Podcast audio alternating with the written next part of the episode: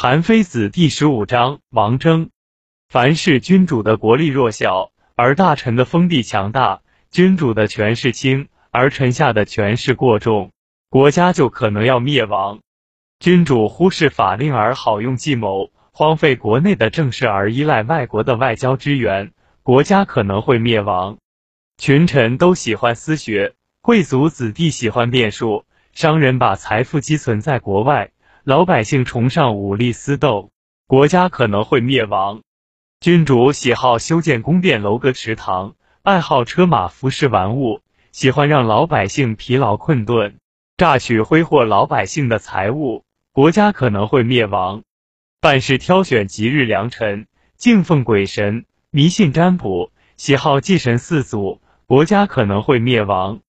君主听取意见，只根据官爵的高低，而不去验证意见是否正确，只通过一个人来上下沟通。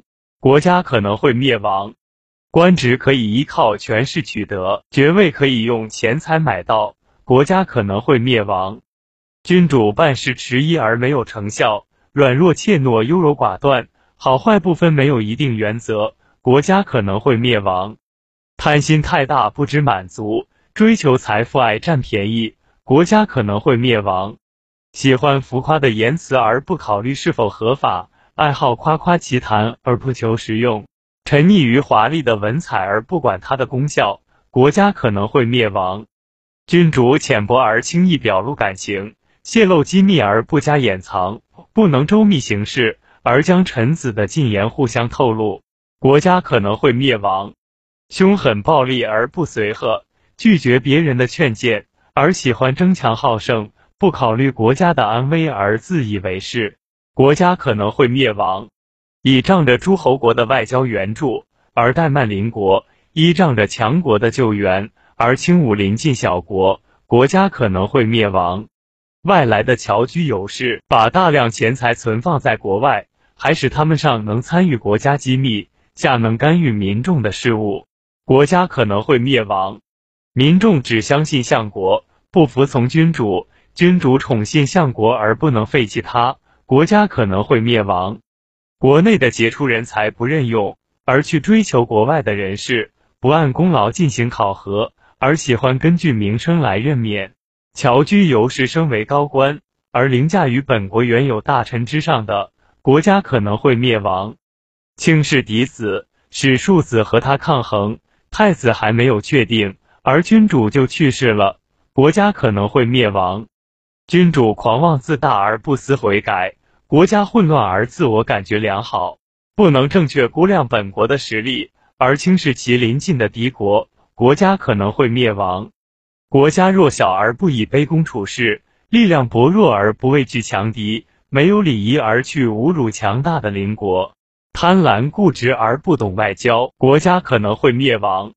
太子已经确立，而又从强大的敌国娶来女子作为正妻。那么太子地位就危险了，像这样就会使群臣变心，群臣变心，国家可能会灭亡。君主胆小怕事而不敢坚持自己的意见，问题早已发现而内心软弱，不敢去解决，知道可以怎样做，决定了也不敢去实行，国家可能会灭亡。出国的君主还在国外，而国内另立了君主，做人质的太子还没回来。而君主另立了太子，像这样国人就会有二心。国人有了二心，国家可能会灭亡。折磨侮辱大臣而又亲近戏弄他，用刑罚严惩了小民而又违反常理的使用他，这些人心怀愤怒，不忘耻辱，而君主又特别亲近他们，就会发生劫杀的事情。劫杀的事情发生，国家可能会灭亡。两个大臣同时被重用，君主的叔伯兄弟众多而又强大，国内结成朋党，国外寻找诸侯作为援助来争权势的，国家可能会灭亡。君主听信婢妾的谗言，任用身边近臣的计谋，朝廷内外人人悲愤，而屡次不依法行事，国家可能会灭亡。轻慢侮辱大臣，对待叔伯兄弟无礼，使百姓辛劳困苦。杀戮无辜人士，国家可能会灭亡。喜好用自己的小智谋去改变法治，经常用个人的私行去混淆公务，法令制度不断改变，号令前后矛盾的国家可能会灭亡。没有险固的地形，城墙不坚固，国家没有积蓄，财物贫乏，没有防卫和作战的准备，而轻易进攻别国的国家可能会灭亡。王族寿命不长，君主屡屡死亡，小孩做了君主，大臣专权，扶植尤氏作为党羽，经常割让土地来求得外国的援助，国家可能会灭亡。太子过于尊贵显赫。手下人多势众，结交众多的大国，而且他的威势过早具备，国家可能会灭亡。君主性情偏激而急躁，处理事情轻率而容易冲动，激愤易怒而不思前顾后的，国家可能会灭亡。君主容易发怒且喜欢战争，轻视农耕和练兵，并对战争掉以轻心，国家可能会灭亡。尊贵的大臣相互嫉妒。大臣的权势强大，在国外借助敌国的势力，在国内困扰百姓，以攻击与自己有仇怨的人。君主却并不惩罚这样的大臣，国家可能会灭亡。君主没有德才，而他的叔伯兄弟很贤德。太子权势轻，而庶子权势强大。官吏软弱，而人民不服管教。像这样，国家就动荡不安。国家动荡不安，国家可能会灭亡。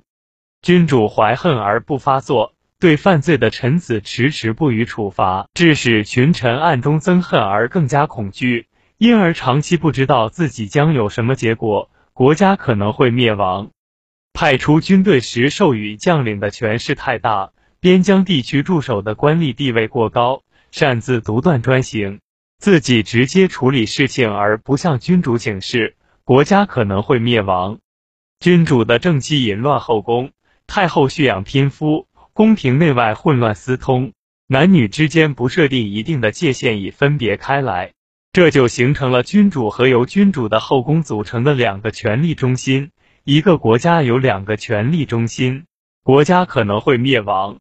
君主的正宫受轻视，而婢妾地位尊贵；太子地位卑下，而庶子受尊崇。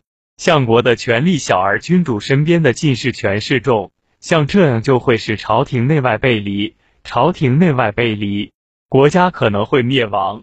大臣很尊贵，朋党人多势强，封锁君主的决定而又独揽国家大权，国家可能会灭亡。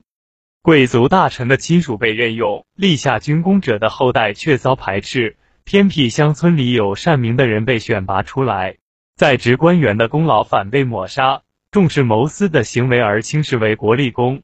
国家可能会灭亡，国家空虚而大臣殷实，有固定户籍的人贫困，而旅居的人却富裕；农民和士兵穷困，而从事工商业的人却得利。国家可能会灭亡。看到对国家大利的事而不去追求，发现祸乱的苗头而不加防备，对带兵打仗的事浅薄无知，却努力用仁义道德来自我粉饰，国家可能会灭亡。不遵行君主的孝道，而仰慕一般人的孝道；不顾国家的利益，而听从母后的命令。女人当国，宦官掌权，国家可能会灭亡。能说会道，但不符合法治；头脑聪明而缺乏策略，君主多才多艺，但不按法令行事，国家可能会灭亡。宠信的臣子受重用，而原有的大臣被斥退。无才无德的人掌权，而有才有德的人被埋没；没有功劳的人地位尊贵，而劳苦的人地位卑下。像这样，臣民就会怨恨，臣民怨恨，国家可能会灭亡。君主的叔伯兄弟的俸禄超过了他们的功劳，旗帜车服超过了规定的等级，宫室的供养太奢侈，而君主不知道加以禁止，那么臣下的欲望就会无止境的膨胀。臣下的贪心没有止境，国家可能会灭亡。王亲国戚和老百姓同居一处，横行霸道，欺压邻居的，国家可能会灭亡。有亡国征兆的，不是说国家一定会灭亡，而是说它可能会灭亡。两个爻不能相互统治对方，两个劫不能相互灭亡对方。由亡国之兆转化为称王天下，关键在于治乱。国家的强弱相互依附，可以转化。木头的折断一定由于柱石，墙壁的倒塌一定由于裂缝。但是树木虽然生了蛀虫，没有大风是不会折断的；土墙虽然出现了裂缝，没有大雨是不会倒塌的。大国的君主如能运用法家思想来作为摧毁出现亡国征兆国家的暴风骤雨，那么他兼并天下是不难的。